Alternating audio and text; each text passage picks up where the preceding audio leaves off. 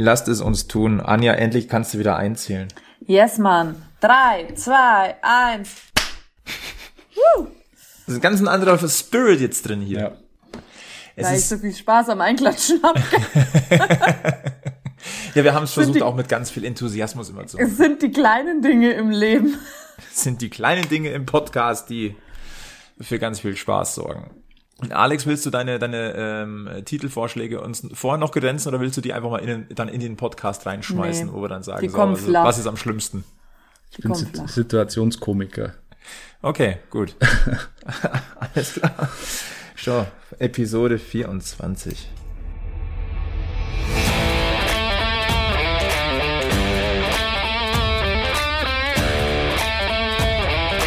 Giesinger Bergfest. Löwenslänglich blau. Mit Florian Weiß, Anja Guder und Alexander Augustin.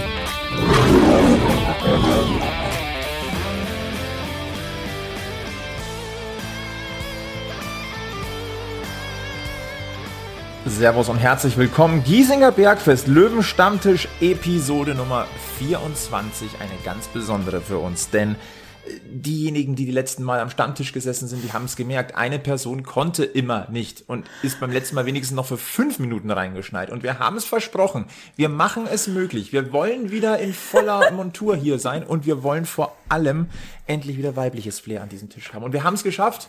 Anja ist zurück. Yes! Gott sei Dank. Gott sei Dank entfällt heute Fitness mit der Volleyballmannschaft, also habe ich Zeit. Es ist, also Alex, ich weiß nicht, wie es dir gegangen ist. Es, wir waren einfach nicht komplett. Es, Nee. es, Jungs, es tut mir wirklich leid, euch da immer so sitzen zu lassen, aber es ist Vorbereitung. Und da spreche ich, glaube ich, aus jedem Spielerleben. Ich möchte spielen. Und ja, ich möchte auch in der Bayernliga spielen. Deswegen kommt es für mich nicht in die Tüte, ein Vorbereitungstraining auslassen zu können. Sehr vorbildlich. Aber man hat ja gemerkt, wie, wie out of order du warst in den letzten Tagen, als wir über äh, die Pokalauslosung kommuniziert haben in unserer WhatsApp-Gruppe. Flo und ich sind äh, völlig ausgeflippt. Ja, Schalke, genau wie vorhergesagt und gleich überlegt, welchen Gast wir einladen können und bla bla bla. Und eine Stunde später, Anja Guder, Schalke gegen 60 im Pokal. Das war, war ihr Beitrag zu diesem Satz. Sie wollte uns irgendwas Neues erzählen, aber ja. Na, äh, ich habe es eigentlich, wahrscheinlich habe ich das Fragezeichen sogar vergessen. Ah, das kann sein, ja. Weil ich muss dazu sagen, wir spielen in so, einer Be in so einem Betonbunker in München. Und da gibt's nur an ganz wenigen Stellen in der Halle Internet. Und wenn du Trainingslager hast, dann bist du halt zehn Stunden in dieser Halle und siehst kein Tageslicht. Und manchmal kommen so Sachen rein. Aber nicht alles. Heißt, ich krieg nur Schnipsel mit. Und dann versuche ich noch schnell was rauszuschicken, wenn noch so ein Balken da ist. Und freue mich, dass es rausgegangen ist. Und dann erst quasi am Abend um 21 Uhr oder was weiß ich, wann ich die Halle verlassen hatte, habe ich dann so gesehen, ah ja, 60 gegen Schalke im Pokal. Weil äh, sonst ging nicht viel.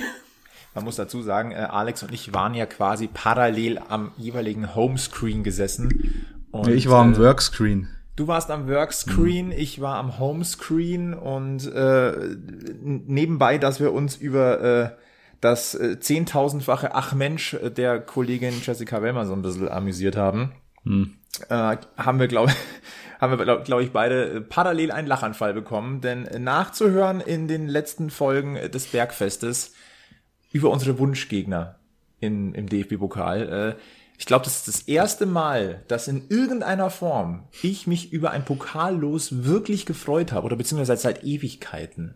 Weil das ist genau die Marke, die wir wollten. Ja. Machbar, aber trotzdem irgendwie geil vom Namen her. Ich habe mich am Abend natürlich durch die Social Media Welt geklickt, ja. Macht man ja so in diesem Job. Und auf jeden Fall habe ich mich auch sehr, sehr stark über die Story von Yvonne Mölders gefreut, die ihren Mann Sascha gefilmt hat während der Auslosung. Ich habe es ohne Ton gehört, weil ich manchmal ja auch Leute nicht stören will. Und hat einfach so nett abgewunken. Ja, der Gesichtsausdruck war, war echt Gold wert. Aber das krasse Gegenteil war die Story von Anni Steinhardt. Äh, die hat sich ja, sagen wir mal, sehr vorsichtig gefreut über dieses Los. Und ich gehe davon aus, dass dann Philipp äh, auch äh, sich mitfreuen musste. Ich gehe davon aus, wenn Anni Steinhardt sich freut, dann freut sich Philipp Steinhardt auch über das Los. Anni halt auch- übrigens, die hat uns, äh, wir haben ja eine Instagram-Umfrage gemacht, wen wünscht ihr euch als Löwengegner in der zweiten Pokalrunde? Und die erste, die geantwortet hat, war Anni Steinhardt mit dem Tipp oder dem Wunsch Schalke 04. Und am Ende wurde es dann genauso. Es ist, äh, Vielleicht- es musste so sein. Vielleicht spreche ich mich an dieser Stelle dafür, äh, dafür aus. Sorry, Philipp, aber Anni first im Giesinger Bergfest Ja. Podcast. Absolut, absolut. Okay. Okay, haben wir das, haben wir das auch. Oder Ähm. beide. Beide könnten natürlich auch glorreich werden, sage ich euch. Ja. Ja. Partner-Podcast, ja. Also ihr könnt euch gerne bei uns melden, das ist eine offizielle Einladung. Aber ähm, wenn wir, wir sind ja doch ein bisschen, wir neigen doch zur Eitelkeit, wir drei. Sind wir jetzt das Orakel von Selfie Oh, nach diesem, äh, oh, dieser Vorhersage? Alex, oh. Den Die, nehmen auf, wir nicht, auf, oder? auf den hast du seit gestern Abend gewartet. Nur zur Erklärung, wir sind, wir sind jetzt hier am Montagabend sitzen. Ganze Nacht nicht geschlafen, ja. Ich habe nur irgendwie die Hinleitung dazu mir konstruieren müssen. Die war minden, also sagen wir maximal zweiklassig, aber ja. Das macht nichts. Als drittklassiger Verein dürfen wir bei der Stimmt. Herleitung auch Für, manchmal Schal für Schalke, zweitklassig für sein. Schalke reicht's. Äh, Für Schalke reicht's. Ja. Ähm, ich, ich lasse mal kurz den Faktenflow rausspringen. Zwei Sachen. Ähm, es ist das erste Duell des TSV 1860 München mit Schalke 04 dann seit 13 Jahren und äh, Entschuldigung, seit zwölf Jahren und fast auf den Tag genau, je nachdem, wie, wie jetzt dann die tagesgenaue Ansetzung ist, auf den Tag genau vor zwölf Jahren hat Schalke schon mal gastiert bei 60 im DFB-Pokal. Damals noch äh, da draußen in Fröttmanning, 28.500 Zuschauer damals haben an diesem ähm, Abend den Weg nach äh, vor die Tore Münchens gefunden und damals ein, ja, ja, am Ende war es ein klares 3 zu 0 für Schalke 04. Ähm, die Torschützen damals Rafinha und, Achtung, Doppelpack Benedikt Hövedes. Okay. Da war ich damals auch im Stadion. Äh, Aber das hat- 28.500 Zuschauer bei so einem Spiel, das ist schon Ja. auch bemerkenswert schwach. Ja, Ja. Ich, ich war Was damals war da ein los? bisschen äh, überrascht, aber mein Gott, es war halt, es ist halt einfach äh, Fröttmanning und es ist unter der Woche und ich glaube auch, dass es das Wetter war irgendwie auch nicht so dolle, aber es Ja. soll jetzt äh, nichts heißen. Auf alle Fälle, 60 hat die ersten 40 Minuten gut überstanden, dann das 1-0 durch Rafinha und dann war halt dann einfach schon, Hm. ja. Na, Startaufstellung der Löwen, damals im Übrigen im Tor Gabor Kirai, ähm, Abwehr Torben Hoffmann, Raduan Fili, Antonio Rukavina, äh, Jose Hollebas, dann Mittelfeld, Injowski, Ludwig Eigner und Tarek Kamdal, wer kennt ihn nicht Wow. mehr. Ja, Und, Alex äh, Allstar könnte das nochmal Ja, werden. und die Doppelspitze und damals dachten wir noch, das ist das Sturmduo der zweiten Äh, Liga. äh, Benny äh, Laut warte, lass und, und Kenny Cooper. Ma ganz genau, Kenny Cooper. Kenny Cooper. Der dann, ich glaube, nach einem halben Jahr wieder gewechselt ist oder so. Oder nach einem ganzen ja, vielleicht. Er hat stark angefangen und stark nachgelassen. Ja, sehr stark Kenny nachgelassen. Cooper. Kenny und Benny. Kenny, Kenny war aber der, der so ein bisschen ähm, Ein, eine Mario Kante. Gomez Statur hatte. Ja, ja, kann man sagen. Voll der Brecher. ja. Also es war Wahnsinn. Vielleicht noch ein Gesicht war kleiner ein Blick. bisschen lang. Ja, ja. Kleiner Blick noch auf die, auf die Aufstellung von Schalke 04 damals. Äh, Die, die liest sich nämlich auch gar nicht mal so schlecht. Im Tor ein gewisser Manuel Neuer. Abwehrkette Westermann, Bordon, Zambrano und Hövedes. Boah. Mittelfeld Schmitz, Moritz, Rafinha, Holtby. Sturm Altin Top Kurani. Ja. Das, Dann äh, darfst du auch mal keine Tore schießen, wenn der ja. Manuel Neuer und, und. Rafinha, Rafinha war gar nicht in der Startelf. Oder schon? Doch, doch Rafinha Ah, war in der okay. Startelf, wurde dann Okay, ausgewechselt, okay. aber, Okay. ein, aber es sitzen noch drei extrem prominente Namen oder saßen auf der Bank. Mesut Ein, Özil. ein, nein, nein, ein gewisser Ivan Rakitic, Okay. ein Jefferson Farfan und ein Gerard Asamoah. Ah, Jefferson Verfahren war ein geiler Spieler. Den habe ich echt geliebt. Möchtest du jetzt, wenn du es anfängst, möchtest du es mit dem jetzigen Kader auch vergleichen, Flo? Oh Gott. Oh Gott, lieber nicht. Da, da, also Simon, ganz ehrlich, Simon Terodde und zehn andere. Genau. Simon Ralf Fährmann, okay. zehn. Ja. Ralf Fährmann. Es ist übrigens, äh, es gab auch vor vielen, vielen Jahren, jetzt rechnen wir mal zurück, um Gottes Willen, Gottes Willen meine Mathekenntnisse. Ich sag einfach mal, äh, fast auf den Tag genau in den 90er Jahren, am 26.10.1994 hat Schalke 04 schon mal im Grünwalder Stadion im DFB-Pokal kastiert. Damals, die damalige Zuschauerzahl 14.500. Äh, 2 zu 1 für Schalke nach Verlängerung. Okay. Und äh, ich, ich zähle jetzt nicht die ganzen Spieler auf, die über 60 waren, aber ich, ich nenne einfach mal ein paar Namen. Meier, Trares, Miller, Dove, Störznofecker, Novak, Schwabel, Bodden, Winkler, Packhult. Ja. Auch nicht schlecht. Und bei Schalke so Koryphäen wie Jens Lehmann, Thomas Linke, Yves Eigenrauch, Andreas Müller, Olaf Thon, Radoslav Lattal, Ingo Anderbrücke und Juri Mölder. Von Juri Mölder zu Sascha Mölders. Hier schließt sich der Kreis wieder. Da schließt sich der Kreis und es ist ja eigentlich das Duell der beiden, äh, ja, der Sturmkoryphäen, die zu Unrecht nicht im Visier der Bundesligisten sind, nämlich Sascha Ja. Mölders und Simon Terodde. Wobei Simon Terodde ja bewiesen hat, dass er es nur in der zweiten Liga kann. Da dafür natürlich umso besser. Aber der, der funktioniert nur im Unterhaus. Ist so. Ist ja auch schon wieder der aktuelle beste Torschütze und bester Scorer, gell? Das wundert mich auch nicht. Also irgendwie, das ist, das ist der, der Mann mit dem eingebauten zweite Ligamotor. Ich sag's mal so, jeder, der mit der Trikotnummer 9 spielt, ich rede da aus Erfahrung, hat einen Stammplatz in seiner Mannschaft verdient. Zu Recht. Sagt die Nummer 9. Und nein, äh, ich habe meine Nummer nicht aufgrund von Sascha Mölders so. gewählt. Ich möchte es an dieser Stelle sagen. schade. Hätte ja sein können. Ich würde gern, äh, Nee. ich würde gern ähm, gutes Gossip einbringen, was in dem Fall Augustins Gossip ist. Ähm, ich habe nämlich eine Schalker Vergangenheit. Äh, Jetzt wird's muss spannend. ein bisschen in der, in der Familiengeschichte kramen. Ich bin nämlich zu einem Viertel Ruhrpottler, das hört man nicht, aber ähm, dem ist so. Der Opa mütterlicherseits äh, hat nämlich in Malpolsum, das ist vor den Toren von Gelsenkirchen, eine Metzgerei betrieben. In den bis, ich weiß nicht, als meine Mama acht war, sind sie äh, nach Niederbayern gezogen. Aber davor äh, hatte er eine Metzgerei in Malpolsum und hat mit seinem Onkel, Onkel Alfons, äh, im, in der Gelsener, Kir Gelsenkirchener Glück auf Kampfbahn äh, Würstchen verkauft vor Schalke spielen. Also Glück auf Kampfbahn, das war das Stadion vor dem Parkstadion. Parkstadion wurde, glaube ich, 74 eröffnet zur WM und davor spielte Schalke in der Glück auf Kampfbahn. Und da war mein Onkel, äh, der Onkel meines Opas und mein Opa äh, waren da Würstchenverkäufer. So, Ich soll dich jetzt deswegen Erwin nennen, oder? äh, Clemens. Clemens. Clemens Tönnies. Nee, Nein, da finde ich Erwin noch sympathischer. Das war das, das ist schließlich das Maskottchen. Ja, nee, ich war äh, nur Metzger aus Gelsenkirchen, du weißt schon. Clemens Der, Tönnies. und- der Metzger aus Gelsenkirchen. Lustigerweise, mein, auch, mein Opa hat, auch Clemens geheißen, er war aber nicht Clemens Tönnies. das sind so Der Clemens. Tönnies des kleinen Mannes war der, sozusagen. Okay. Und Gut. äh, äh, jetzt noch, noch ein Schalke-Bezug in der aktuellen Löwenmannschaft. Marius Wilsch ist, äh, ja, hat so ein halbes königsblaues Herz. Denn äh, sein Vater Norbert ist äh, glühender Schalke-Fan und das hat er ihm so ein bisschen in die Wiege gelegt, dem Marius. Und der verfolgt auch immer noch sehr intensiv, was Schalke macht. Deswegen wird das auch für den ein sehr, sehr interessantes Duell. Okay. Auch spannend. Definitiv. Äh, wisst ihr übrigens, wann der letzte Heimsieg des TSV 1860 München gegen Schalke 04 war? Das wäre, eigentlich wäre das etwas, was Anja wissen könnte. Weil da hat sich ein ganz wissen. spezieller Spieler hervorgetan. Ah, Benny Laut. ich tippe Also es muss Benny Laut sein. Oktober 2003. 2002. 19.10.2002 Oh, damals ah, im okay. Olympiastadion. Hat er da nicht drei Tore geschossen? Das war das 13-0 von 60 gegen Schalke. Äh, vor 30.000 Zuschauern. Äh, Benny Laut mit einem Doppelpack. Ah, nee, nur doppelt.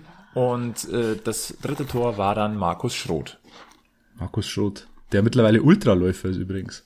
Ja. Ultra. Den hatten wir vor, vor ein paar Monaten mal in, im Heimatsport.de Podcast. Der läuft jetzt äh, 300 Kilometer am Stück, weil er halt Weil das kann. Langeweile hat oder keine Ahnung, also so Wahnsinn. Verrückt. Ja. Verrückt trifft's ziemlich gut. Also, 60 gegen Schalke auf Giesingshöhen unter Flutlicht. Gibt's was Geileres? Wohl kaum. Ja. Und die Frage ist doch jetzt, rufen die Schalke Ultras die Road to Giesing aus, nachdem die Löwen Ultras letztes Jahr die Road to Gelsenkirchen ausgerufen haben? Oder ist das eine Einbahnstraße? Ich glaube, es ist eine Einbahnstraße. Ja, lass es eine Außerdem wäre es Einbahnstraße ganz sein. billig abgekupfert. Das stimmt. Ja. Nein, also ich glaube, das ist ein Spiel, auf das wir uns freuen. Äh, Da heißt es dann auch Daumen drücken, dass vielleicht ein bisschen mehr Zuschauer rein dürfen ins Grünwalder Stadion. Ähm, so mancher munkelt, Wollte jetzt So auch gerade manch- ansprechen. So Olympiastadion. mancher Munkel, ja, habe ich heute gerade vor zehn Minuten, bevor wir uns getroffen haben, gelesen. Da bin ich sowas von hin, hin und her gerissen. Ich habe da echt heute dran spekuliert, was, was mir lieber wäre. Olympiastadion wäre halt von der Kapazität her genial. Du könntest halt wahrscheinlich 25.000 reinlassen, wenn die, die Regelungen dann noch stehen. Ähm, ist natürlich schon geil, aber die Pokalatmosphäre, die kommt halt im Grünwalder auf. Ja, die kommt im Grünwalder auf. Ich sage aber auch andersrum, bei so einem Spiel, das hat jetzt schon fast wieder so ein bisschen, ich übertreibe jetzt mal ein bisschen so die Qualität oder die Intensität wie damals das Spiel gegen Leeds United in der Champions League Quali. Ähm, das ist jetzt, der, Löwe für, für 60 hat das jetzt so ein Format für den aktuellen Löwen. Und Ja. äh, da kann auch in dieser großen Schüssel ordentlich äh, Zunder drin sein. Olympiastadion jeden unter Fall. Flutlicht ist, ist natürlich was Besonderes. Es kommt erschwerend natürlich hinzu, ähm, dass ähm, das letzte Löwenspiel, das letzte Löwenheimspiel mit Zuschauern im Olympiastadion 2005 gewesen ist. Und ich könnte mir schon vorstellen, für so einen einmaligen Ausflug, dass da der Run auf die Tickets losgeht und dass da einfach die Hütte brennt. Das kann ich mir vorstellen. Aber Alex, ich bin auch bei dir. Die für eine Pokalschlacht ist das Grünwalder besser geeignet. Ja. Und die Frage, die sich mir persönlich dann auch stellt, und ich glaube, genau dies, das ist auch gerade das Thema äh, an der Grünwalder Straße. Wo gehst du mit mehr Benefit raus? Weil auch das Olympiastadion müsstest du ja erstmal anmieten, dann hast du auch erhöhte Fixkosten. Die Frage ist, macht es so einen großen Unterschied? Ich glaube. Und wenn der Unterschied nicht groß ist, würde ich im Grünwalder bleiben. Ja. Und es muss ja gegen Schalke auch nicht Schluss sein. Also du musst ja auch so denken, das müssen ja nicht die letzten Pokaleinnahmen dieser Saison sein. Und wie gesagt, ich glaube, dass da im, im Grünwalder, wenn es spitze auf Knopf steht, dieses Spiel in der 80. Minute und es steht von mir aus 1 zu 1, dann kann das Grünwalder Stadion halt eher ein Tor schießen ähm, als ein Olympiastadion. Jo. Also das gewohnte Heimfeeling hast du halt in Giesing. Ja. Und ich will nicht wissen, was in Giesing und um Giesing an diesem Abend dann los ist. Ja. Boah, ich wäre das sowas von gerne im Stadion. Ich hoffe, dass das irgendwie funktioniert. Aber ich, also klar, ich war ein bisschen enttäuscht. Ich war am Samstagabend noch in Giesing. Du hast aber schon, also du weißt schon, dass die Löwen auswärts waren. Ja, ja. Da müssen wir nachfragen. Aber trotzdem ist ja oft viel los, so quasi Kneipen sitzen, Fußball schauen. Mm, Und ich habe nur eine Person im Löwenleiberl gesehen in der Location, wo ich war. Aber vier mit einem anderen Löwenleibchen. War ich, war ich enttäuscht. Wie ein anderes Löwenleibchen. Haben wir so viele Braunschweiger in Giesing?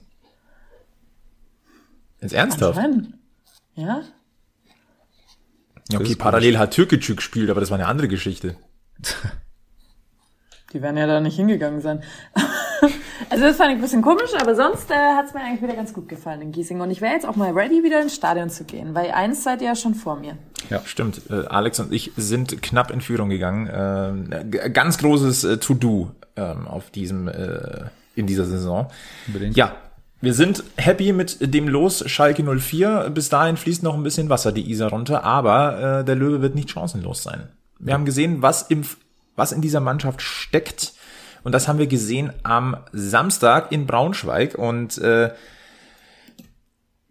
ja, ich sag mal so, Spitzenspiel pur. Da war alles drin, was du für ein Spitzenspiel benötigst. Und ähm, ganz nah beieinander liegen einfach Himmel und Hölle. Ja, Hiller und Hölle sozusagen. Aber Ja. also ja, äh, ja, wenn also wenn ich ehrlich bin, ich war schon trauriger über 1 zu 1 in der Vergangenheit. Also natürlich ist das zustande kommen extrem bitter, wenn du spät in Führung gehst und dann noch später den Ausgleich kassierst, aber wenn man das große Ganze anschaut und die Entwicklung der Mannschaft, dann, dann war das ein großer Schritt in die richtige Richtung. Natürlich fehlen die drei Punkte und wenn du jetzt auf die Tabelle schaust, dann hast du neun Punkte aus den ersten sechs Spielen, was für jemanden, der aufsteigen will, vielleicht zwei, drei Punkte zu wenig ist. Aber grundsätzlich die Entwicklung der Mannschaft zwischen dem Braunschweig-Spiel und den Spielen davor war eklatant groß, also wirklich bemerkenswert. Gerade die defensive Grundordnung hat viel besser funktioniert. Du bist, ähm, Braunschweig hat es eben versucht, so wie es äh, die anderen Gegner in den letzten Wochen versucht haben, so schnelle Bälle in die Spitze, hinter die Kette. Das hat dieses Mal überhaupt nicht funktioniert. Das, ich, ich kann's, ich habe es versucht zu analysieren, aber ich habe keinen Grund dafür gefunden. Aber es hat viel besser funktioniert im Rückwärtsgang. Das ist die eigentliche Erkenntnis aus dem Ganzen, finde ich. Ja, und vor allem, man kann es äh, auch nicht an irgendwelchen Spielern festmachen. Ich ja. persönlich glaube tatsächlich, dass dieses Spiel gegen Viktoria Köln, wo ja auch noch nicht alles Gold war, was geglänzt hat, das war ein sattes 3-0 und das hat gut getan, aber da haben wir ja auch gesagt, da läuft noch nicht alles super und da mhm. gab es natürlich den Platzverweis, der ein bisschen mit reingespielt hat. Ähm, aber ich glaube, dass es im Kopf schon ein Knotenlöser war und dass ja. du in ein Spiel gegen Eintracht Braunschweig auch noch mal ein bisschen anders jetzt gehst. Also diese Kombination aus dem Namen des Gegners und dem Wissen, so, und jetzt haben wir uns mal den Frust von vom Leib geschossen, dass das ordentlich was ändern kann. Da mhm. bin ich der festen Überzeugung. Und dann äh, macht auch so ein Ausfall wie Quirin Moll oder der macht dann jetzt nicht so viel aus. Und die Aufstellung war ja auch nicht, die war dann in Anführungszeichen ein bisschen überrascht. Unsere, äh, die liebe Annette Sattler, die ja in Braunschweig vor Ort war für Magenta Sport, die, die war im, im Vorgespräch mit Michi Kölner äh, bisschen äh, überrascht, weil die hat es die Aufstellung ein bisschen anders erwartet. Ähm, aber Dennis Dressel auf der 6, eine sehr souveräne Vorstellung. Ja. Und ich fand auch ehrlicherweise Marcel Bär so als verkappten linken Mittelfeldspieler sehr, sehr interessant. Ja. Und äh, Richie Neudecker, Entschuldigung, aber der ist, der, der ist jetzt wieder zurück auf seinem Level. Also. Ja. Gott sei wow. Dank hat ihn der Kölner nicht von der Bettkante gestoßen. Immer genau noch das, so das abenteuerlichste Sprachbild, das ich in dieser Saison bisher gehört habe. Also das war. Es wird ja schwer sein zu toppen. Aber ich finde trotzdem, ich finde es trotzdem super cool. Also ich habe mir bei diesem Zitat auch alles Mögliche zusammengereimt und habe mir so gedacht, was ist denn jetzt hier los? Aber eine Woche später hat man es verstanden. Ja. Mhm. Da war die Antwort schon da. Das ging relativ zügig dann auch, auch dieses, das ging relativ zügig dann, äh, ist in diesem Zusammenhang auch äh, interessant. Ähm, nein, aber ganz ehrlich, äh, Richie Neudecker, unglaublich. Und diese eine Szene aus der ersten Halbzeit geht mir nicht mehr aus dem Kopf. Das, das, mhm. das, das, oh, Weltklasse. Ja. Weltklasse und da fehlen dann halt einfach Millimeter. Dieser Chipball von Richie Neudecker über die Abwehr hinweg in den Lauf von Marcel B. und der nimmt den per Dropkick. Ein Wunder, dass dieses Torgestänge da in Braunschweig mhm. nicht zusammengekracht ist. Ja. Unfassbar. Extrem bitter eigentlich, dass der nicht reingeht, weil die Situation alleine hätte eigentlich ein Tor verdient gehabt. Marcel Bär nimmt den, also der Ball ist ja extrem schwer zu nehmen. Der kommt da aus, was weiß ich, wie, wie viel Metern runter, tippt kurz, kurz auf und Marcel Bär verwertet den. Das ist schon, also fußballerisch war das schon äh, große Klasse. Es gab viele weitere Szenen, die einfach wirklich Spaß gemacht haben. Und äh, Sascha Mölders klebt immer noch die Scheiße am Schuh, mhm. so ein bisschen. Äh, zeigt dann aber parallel, wie eiskalt er vom Punkt einfach ist. Nervenstärke hat er. Ähm, aber selbst, selbst ein Tor vom Punkt kann ein Knotenlöser sein. Ja, absolut. Und das hat man in der Reaktion auch gesehen. Wie der da auf die Kurve zustürmt, das Löwenwappen küsst und so, da, da ist schon extrem viel abgefallen weil er eben gewusst hat, ich brauche so ein Tor, ich brauche ein ganz einfaches Tor. Und äh, elf Meter ist das einfachste Tor, das du bekommen kannst. Und auf dem Papier. auf dem Papier, ja. Im Kopf sieht's anders aus, ja. Ich folge mal meiner weiblichen Intuition. Mölders ist back. Ja. Halten wir fest und überprüfen es in den nächsten Folgen regelmäßig. Was kriege ich, wenn es stimmt?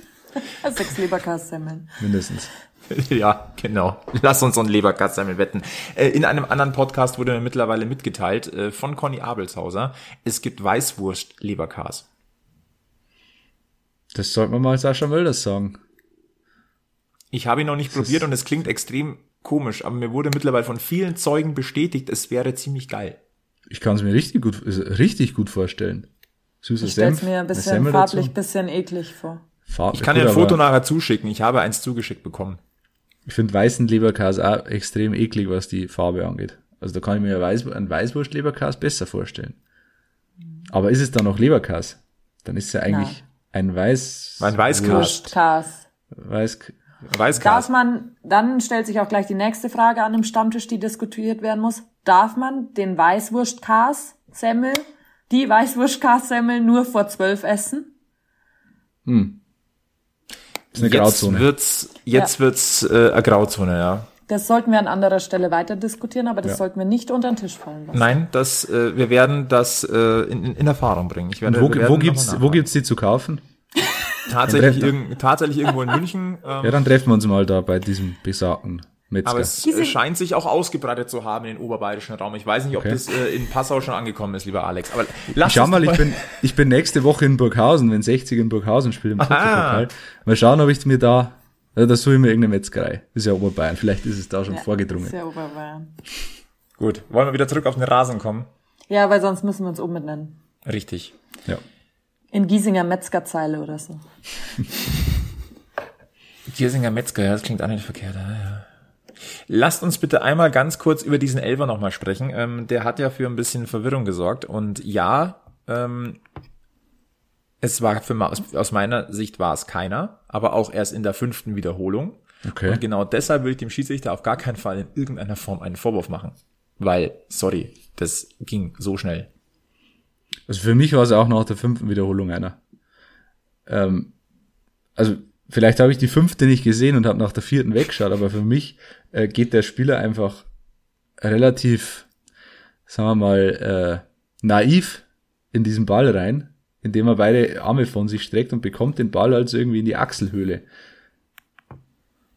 Habe ich richtig gesehen, oder? Ich, ja, ich, also ich, ich sag Achselhöhle, äh, ja, und unterhalb des, des, des, der, der Irksen, aber ich glaube, den Arm hat er eben nicht dran. Aber das sind halt Millimeter, Zentimeter.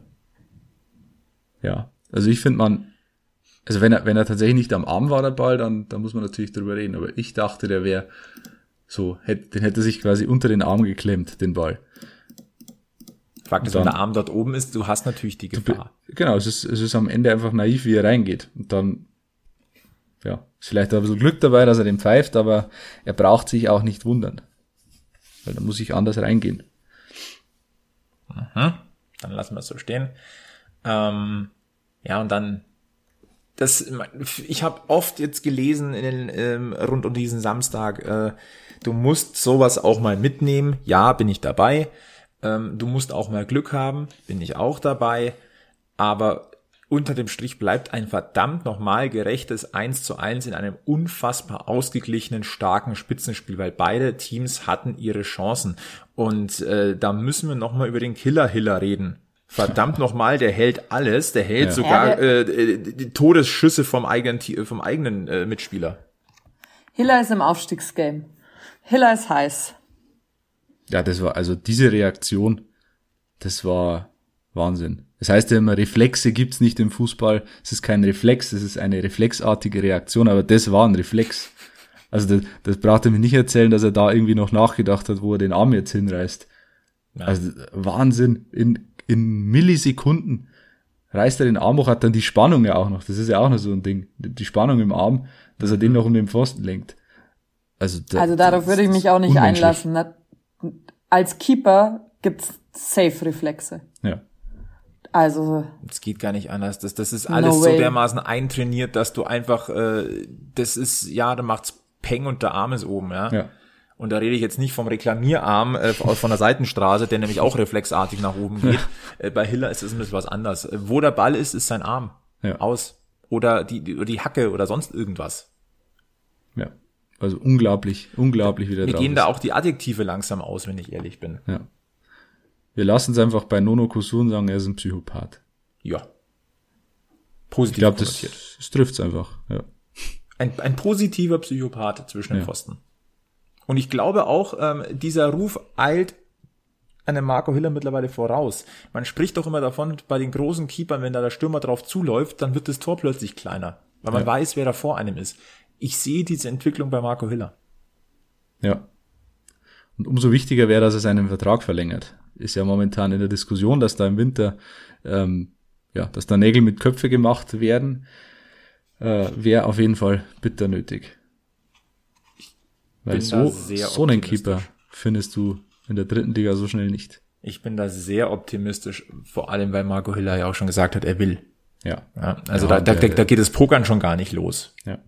Natürlich, da wird man ordentlich am Gehalt schrauben müssen, überhaupt kein Thema. Da wird es wahrscheinlich eine, dann dann wird auch über die Ausstiegsklausel gesprochen werden, Ja. was man ja heutzutage alles macht. Ja. Aber wenn beide Parteien wollen und da gibt's nicht den Hauch eines Zweifels dran, dann geht da was. Ja. Und trotzdem möchte ich jetzt noch auf einen Spieler tatsächlich eingehen, der mir so ein bisschen, ja, nein, der macht mir keine Sorgen, aber ich werde nicht ganz schlau aus ihm. Und das ist Erik Tallig. Ich habe so ein bisschen Schwierigkeiten mit ihm, ja. weil ich finde, man sieht, was er kann. Aber ich frage mich, steht er sich selber im Weg? Ist der ein Druck doch zu groß? ein bisschen das Stefan Leck-Syndrom, glaube ich.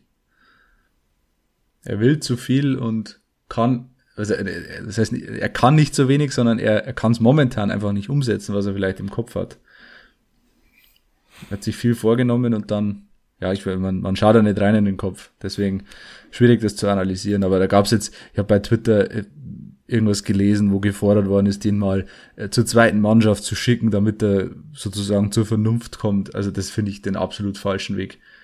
Das sehe ich auch gar nicht als Also- richtig. Ich glaube eher, dass es eigentlich ganz gut ist, wie es der Kölner macht. Der stellt ihn natürlich auch auf. Heißt, er bekommt Feedback, er bekommt gutes Feedback. Er wird ausgewechselt, wenn es nicht ganz so gut läuft. Das ist eigentlich für einen jungen Spieler schon dann auch ein Herberdämpfer, der reicht. Da musst du ihn nicht also ich glaube, in die zweite Mannschaft stecken ist für so einen jungen Spieler, was ist er, 2000er Baujahr, also 21 ist eher als Suspendierung oft für so Ja. einen jungen Spieler im Hinterkopf. Und deswegen glaube ich, ist es eigentlich der richtige Weg, ihn dann auszuwechseln, zu erklären, pass auf, das und das war nicht gut, aber ich baue auf dich, du kriegst das Feedback von mir. Und wenn, er, wenn du gar keine Leistung bringst, sitzt du halt nur auf der Bank oder bist nicht mal im Kader. Das ist, das ist die größte Strafe für einen Jungen, die, der wird arbeiten. Ja. Und wenn der Knoten platzt, dann platzt der enorm. Und wir haben gesehen, was passiert ist, als beim Dressel der Knoten fulminant geplatzt ist. Das hatten wir auch. Der schafft es schon, der Kölner. Und dann geht es nicht nur einen minimalen Step nach vorne, dann geht's halt zwei Steps nach vorne. Und dass ein junger Spieler in seiner Entwicklungsphase nicht stupide auf dem Vormarsch ist, sondern einfach mal anhält. Und in der Regel halten sie nicht nur an, junge Spieler. Die gehen noch mal einen Step zurück. Die bleiben hinter ihren Erwartungen, bis der Knoten platzt und dann gehen sie vorwärts wieder. Und das ereignet sich eigentlich in einer jungen Spielerlaufbahn zwei, dreimal. Das glaube ich auch, ja. Das kann man so stehen lassen, denke ich, ja. Aber wie gesagt, äh, ich mache mir so ein bisschen Sorgen, weil äh, Erik Tallig wirkt schon auch immer noch so ein bisschen, ich will jetzt nicht sagen zerbrechlich, aber das, der ist halt noch sehr jung. Ja, der, der ist auch vom Typ her keiner, der jetzt da großen Lautsprecher spielt auf dem Platz. Das, das wird er auch mit, mit 28 nicht sein. Das ist eine Charakterfrage und das muss er ja auch gar nicht sein. Ähm, aber vielleicht wird es ihm in der aktuellen Situation nicht schaden, mal ein bisschen, ja, ein bisschen am Selbstbewusstsein zu arbeiten, auch auf dem Platz. Weil Ich glaube aber, da er hat ja stimmt, gezeigt, dass er es kann. ich glaube aber, da stimmt Und es kommt. die Mischung im Team. Ne? Du hast einen, du hast einen Michael Kölner, der weiß, wie er mit jungen Spielern umgehen muss. Du hast einen Sascha Mölders, der ein, ein brutaler äh, Mentor sein kann und Ja. will. Ähm, dann auch ein Richie Neudecker, der ist zwar auch noch vergleichsweise jung, hat aber natürlich ein Monster-Standing im, im, im Team. Du hast einen, einen Stefan Seiger, einen Philipp Steinhardt. Also ja, Erik Talik hat schon die richtigen Leute um sich herum. Ja. Und äh, die, nächste, die nächste Gelegenheit, äh, dass der Knoten platzt, die ergibt sich ja am kommenden Wochenende auf Giesingshöhen. Äh, dann gastiert nämlich der SV Meppen äh, in Giesing. Und das ist ein Team, ähm, mit dem wir Auf ja eigentlich nicht, freue. auf das du dich immer freust, liebe Anja, aus bekannten Gründen, die wir gleich noch mal, äh, auf den äh, Teller bringen werden. Aber auch ein Team, das sportlich gar nicht mehr hätte hier spielen können. Das haben ja vielleicht schon wieder ein Stimmt. paar Leute vergessen. Ich, ich zum Beispiel hat's vergessen. Siehst du, hat sich schon mal rentiert. Denn der SV Meppen ist ja sportlich abgestiegen. Und nur durch den Lizenzentzug für den KFC Oerdingen ist der SV Meppen in der Liga geblieben. Und Anja kann ihren, ja, offiziell nicht wissend, ob verwandt oder nicht, äh, Nee, ich glaube Spieler, nicht. Spieler begrüßen. Nee, In- bin ich mir eigentlich relativ sicher. René Guder. ich habe keine Ahnung. Also, Wir müssten Ahnenforschung betreiben. Ja. Gut, besser, Guder. Das trifft auch, glaube ich, auf ihn zu. Trifft auf alle aus der Gruppierung zu. Sowieso. Aber ich kann es euch sagen, er ist in Hamburg geboren und wir haben keine Verwandtschaftszweige, die wir bislang kennen, nach Hamburg. Maximal in dem bayerischen Wald Richtung Alex. Das, der bayerische Wald, das Hamburg des Südens, sozusagen. Ja. Okay. Aber ihr wisst gar nicht, gell? Also Guda ist schon ein seltener Name und Ja. wenn der dann aufläuft und dieses Trikot erscheint, ich freue mich da schon ein bisschen. Also ich kenne ihn nicht und so, aber ich freue mich da wahnsinnig, dass da mein Name drüber läuft. Das war bei, das war bei mir so, als bei RB Leipzig Jean-Kevin Augustin gespielt hat. Das war auch schön.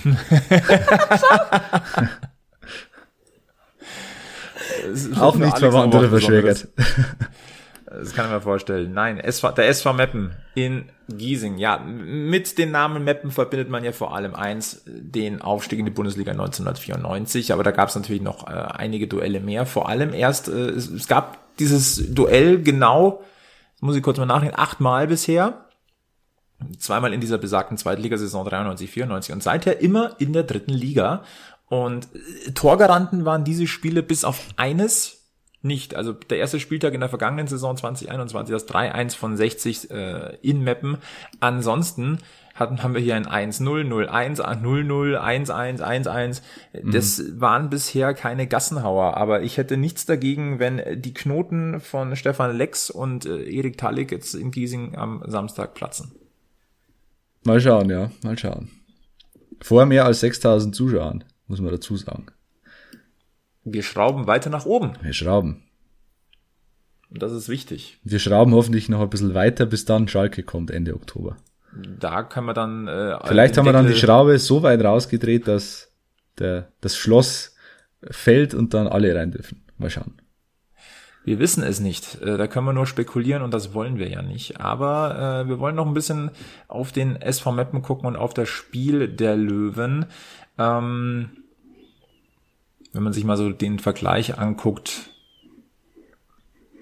ja, ich sag mal, auf dem Papier ist es wieder eine, eigentlich äh, sollte es eine klare Geschichte sein. Die Favoritenrolle ist sehr, sehr klar verteilt. Aber erinnern wir uns an die Spielweise eines SV Meppen. Das ist alles andere als angenehm und äh, ja, das letzte Spiel, 20. Spieltag, am, am 24. Januar war das und äh, das war dieses 1 zu 1. äh, Se, se, se, da, genau, Semir Belkahir hat da sein Tor gemacht, äh, 60 in Führung geschossen und äh, das war, wenn ich mich richtig erinnere, ein Spiel eigentlich auf ein Tor. Und äh, dann mit einem Angriff Völlig verdrängt. ja, mit einem Tor, mit einem. Schuss war dann der Ausgleich da und das war eines dieser Spiele, wo man im Nachhinein sagen kann, die haben 60 den Aufstieg gekostet. Ja. Und äh, ich muss es nicht wieder haben.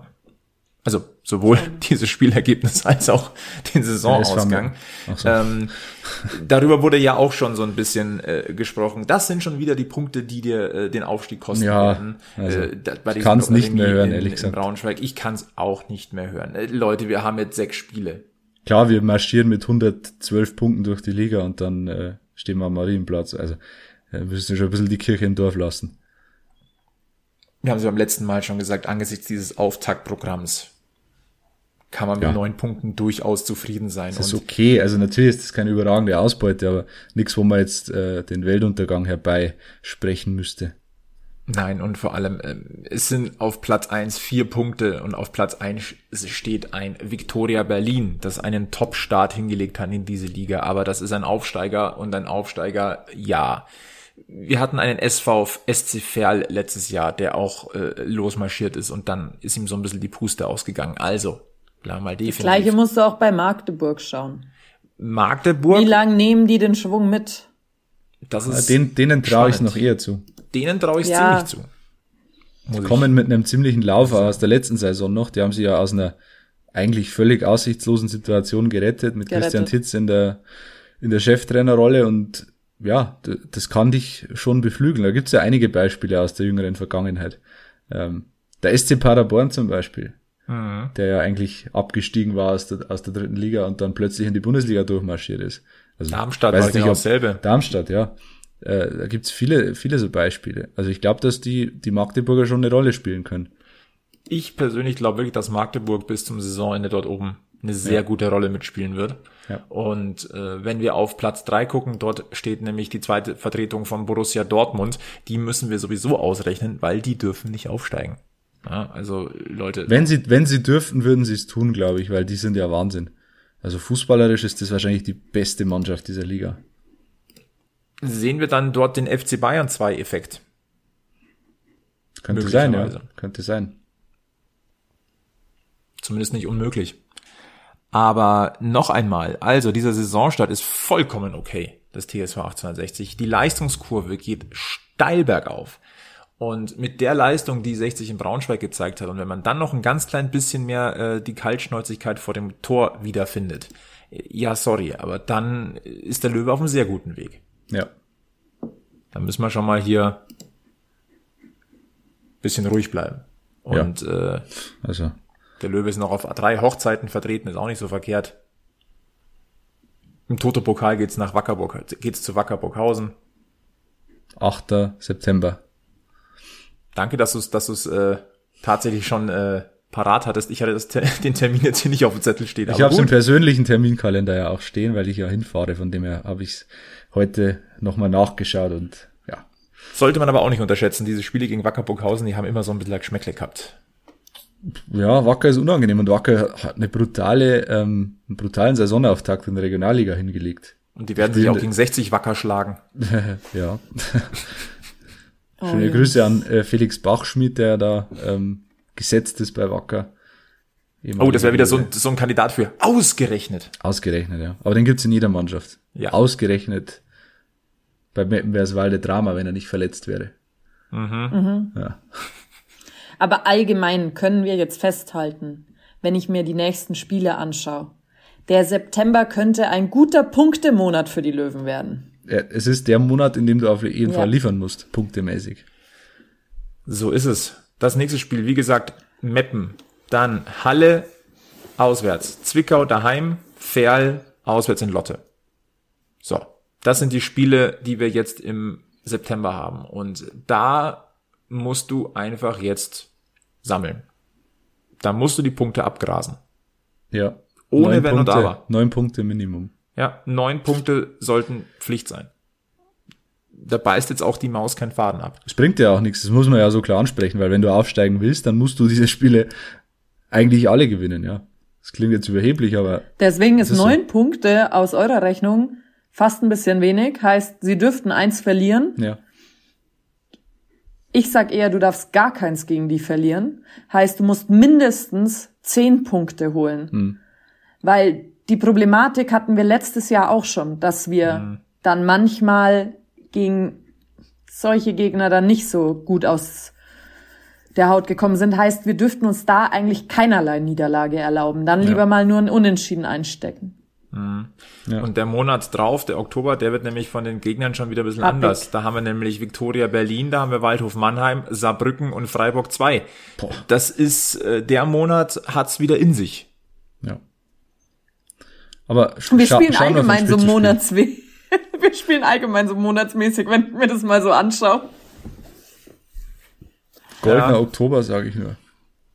Würden wir uns jetzt dagegen äh, nicht wehren, wenn es der goldene Oktober wird. Den hatten, den hatten die Löwen schon oft irgendwie. Ich kann mich an viele goldene Oktober erinnern. Auch in der zweiten Liga. Das ist irgendwie so der Löwenmonat. Wahrscheinlich, weil ich, ich da Geburtstag habe. Das sagen es alle. Ich glaube aber, die Löwen, der Augustin hat Geburtstag. Haben die Löwen nicht auch immer zu den Wiesenspielen performt? Ja, schon oft. Und jetzt ist die Wiesen wieder. Man muss sich ja nur einbilden. Ja. Die Jahreszeit ist ja da. Okay. Die Abstinenz von, von Anja, du, du bist voll auf Entzug. Stammtischentzug, Wiesenentzug. Müssen wir uns Sorgen um dich machen? Na. Na. Na. Na. Aber äh, bevor wir jetzt dann langsam schon wieder auf die Zielgeraden einbiegen, Anja, ein Wort will ich äh, gleich ausnutzen, wenn du äh, wieder da bist. Ähm, wir haben es einmal kurz angeschnitten gehabt, das ist jetzt nicht abgesprochen, aber du, ich weiß, du bist ganz spontan. Ähm, die Löwen spielen wieder Volleyball. Da wolltest du ja noch ein, zwei Sätze mal verlieren. Das haben wir jetzt in den letzten Wochen verloren. Stimmt. Der TSV 1860 München ist zurück in der Volleyball-Bundesliga und zwar dank mhm. einer Kooperation mit dem TSV Unterhaching. Und viele wissen es ja nicht, aber die Löwen-Volleyballer, als es sie noch alleine gegeben hat in der Geschichte, Viermaliger deutscher Meister. Ich glaube sogar mit Stelian Mokulescu, dem Trainer auf dem deutschen Markt. Der war auch mal ein Passau-Trainer übrigens in den 90ern. Er war auch mal beim TSV Überzufen vom Haus. Alles mal, alles mal gesehen. Ähm, ja, ich finde es sehr cool. Ich habe nämlich damals, glaube ich, als ich zwölf war, wollte ich mal den Verein wechseln. Da wollte ich dann unbedingt mit dem Löwen auf der Brust spielen und habe da sogar mal hingeschrieben, ob die nicht eine Volleyballabteilung hätten, in die man wechseln könnte. Das war aber damals nicht der Fall, leider. Zumindest nicht für Mädchen. Deshalb bin ich nicht beim TSV 1860 München gelandet. Allerdings, ich kenne viele im Haching-Bereich. Ich kenne da auch einige ziemlich gut natürlich durch die Volleyballszene. Aber ich tue mir etwas schwer. Ich tue mir schwer mit dem Namen TSV 1860 Haching. Oder TSV Haching München, wie es offiziell jetzt heißt. TSV Haching München. Also egal was, aber ich sag's jetzt mal so. Dieser Kauderwelsch-Name lockt keinen an, sag ich jetzt mal. Weil der normale 60er-Fan, der geht zu was, weil es 60 ist. Da ist 60 schon gar nicht im Namen drin. Wie willst du dann die 60-Fans zu einer Kooperation mit Haching in die Halle kriegen? Diese Kooperationen werden total gerne gemacht im Volleyball. Wir haben die auch, weil es zum Teil so ist, du brauchst, wenn du höherklassige Frauen hast, dann brauchst du auch die höherklassigen Männer dazu, sonst zahlst du Strafe oder du brauchst den Jugendunterbau. In der Regel hat aber Haching auch von 60, glaube ich, gar nicht so viel, weil ja keine Gelder fließen. Und dadurch, dass 60 jetzt aber wieder eine Jugendarbeit aufbaut, was ich sehr rühmlich und löblich finde, aber ich bin selber Jugendtrainer, gute Jugendtrainer gibt es nicht wie Sand am Meer für die Ausbildung und es gibt auch in München keine Hallenzeiten wie Sand am Meer. Es geht hier nicht um Spieltagshallen. Kleine Stöpsel brauchen genauso Training wie große Stöpsel. Das ist ein Mammutprojekt, organisatorisch gesehen. Und mit Blick auf äh, die neue Anlage, die ja in, in Giesing gebaut werden soll, am, am Trainingsgelände, wo ja auch eine, eine Halle hinkommen soll. Aber es dauert halt noch ein bisschen. Aber du, also in der Regel ist eine Einf wenn es nur eine Einfachhalle ist, ist es zu klein auf die Dauer gesehen. Du kannst nur mit einer Dreifachhalle richtig was anfangen, wenn du auch höher spielen willst. Zumal Haching München Volleyball hat ja auch, glaube ich, noch gar keine Sp keinen Spielort. Spielen die außerhalb, spielen die in der Stadt. Ich denke, sie wollen lieber in der Stadt spielen. Aber als Haching München mit der Kooperation von 60 wirst du wohl kein Spiel in der Rudi-Sedelmeier-Halle austragen können. Das wirst du sowieso nicht machen können, weil dort äh, ja die Ja. die Basketballer des Ja. FC Bayern heimisch sind. Und gibt's nicht da auch die Kooperation mit dem TSV Hersching, die da äh, das ein oder soll andere mal Spiel rein. Ja, genau. Na, machen die sollen wollen. mal rein dürfen. Aber das ist allgemein, das ist ziemlich schwierig, glaube ich. Wobei ich sagen muss, Haching hat einen totalen Volleyball-Visionär da an der Spitze mit dem Mihai Paduretu. Also der, was der anpackt, dann, der liebt es, der lebt dafür. Und ich wünsche denen alles, jeglichen Erfolg, den sie haben können. Aber ich bin da noch sehr skeptisch. Und um nochmal auf die Pläne äh, für die neue Vereinszentrale des- TSV 1860 e.V. einzugehen, ja, es soll eine, es soll eine Dreifach-Turnhalle werden, Anja. Vielleicht wechsle ich dann doch nochmal darüber. Nein. Na, abwarten. Kommt drauf an, wie schnell es geht. Und so alt ist die Anja ja auch noch nicht. Ich bin im besten Volleyballalter. Es reicht dann irgendwann. Ich werde nicht mehr wachsen. Ich werde auch Glaubst nicht du? mehr höher, also ich werde auch nicht mehr viel mehr höher springen, wenn unser Volleyballsponsor immer der Giesinger Bräu bleibt. Dann ist das auch ausgeschlossen. ähm, dann werde ich irgendwann umschulen, vielleicht auf Libero, weil dann muss ich auch nicht mehr springen und kann einfach fest stehen bleiben. Äh, ich werde da alt, wo ich bin und das ist auch gut so. Das heißt, du wächst maximal noch in die Breite. Äh, Ja. Oh, ich ähm, hoffe nicht. das hast du gerade unterschwellig gesagt, aber das Gute ist, Löwentrikots gibt's glaube ich, auch in Triple XL. Also Anja, du hast noch Puffer. Anja Guder hat das Giesinger Bergfest verlassen. So. Und alle Zuhörer so, ja, endlich ist sie weg. Nein, Anja, und das weißt du, das ist jetzt Fishing for Compliments, aber du weißt, dass äh, regelmäßig äh, Fragen kommen, wo ist sie denn? Na, sie ist wieder da und das ist für uns zumindest an diesem Abend eine der besten Nachrichten. Ansonsten die richtig geile Nachricht ist 60 gegen Schalke im DFB-Pokal. Äh, der Löwe ist auf einem guten Weg. Lasst euch bitte von dem Tabellenplatz nicht so beeindrucken. Ähm, wir haben ja gesagt, nach zehn Spieltagen gucken wir mal wirklich. Dann fragen wir auch mal nach, an, bei Annette Sattler nochmal nach. Ganz wichtig, haben wir auch auf dem Zettel. Und ich frage jetzt nochmal in die Runde, das mache ich ja zwischendurch ganz gerne. Haben wir irgendwas vergessen, was wir unbedingt ansprechen wollten? Nein. Betreten Nein. Schweigen. Der Alex Allstar schläft noch. Die Transferperiode läuft noch. Ge genau, ich Ja, muss ja erst abwarten. Also wir können ja vor dem berühmt-berüchtigten Deadline Day live bei Sky Sport News HD, das Original, müssen, müssen wir abwarten, äh, okay. was sich da noch tut. Aber was regt mich dieser Tag auf? Der regt mich schon auf, bevor er überhaupt da ist. Ja, Was für verständlicherweise. ein Unsinn, ey. Da bin ich froh, dass sich der Löwe auf so ein Niveau nicht herablässt und seine Spieler schon im, im, im Hochsommer verpflichtet bzw. abgibt.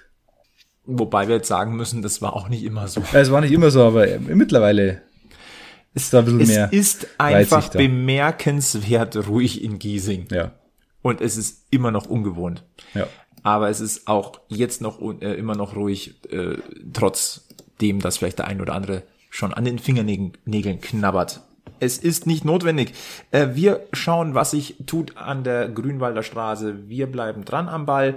Äh, bleibt's gesund, bleibt's uns treu. Schaut's gerne mal vorbei auf giesinger-bergfest.de. Gibt's viele spannende Sachen über uns zu erfahren, beziehungsweise auch zu gucken, wie man uns Abonniert unseren kann. Podcast, abonniert Ja. uns bei Facebook, abonniert uns bei Instagram, abonniert uns bei Twitter und Lasst gerne eine Bewertung da. und so weiter. Genau. Und ansonsten verbleiben so wir. macht. Ja. und ansonsten verbleiben Anja, der Alex und ich mit den allerbesten Grüßen vom weiß-blauen Löwenstammtisch. Und äh, ja, bleibt's vor allem eins. Löwenslänglich. Bis zum nächsten Mal am Giesinger Bergfest. Servus.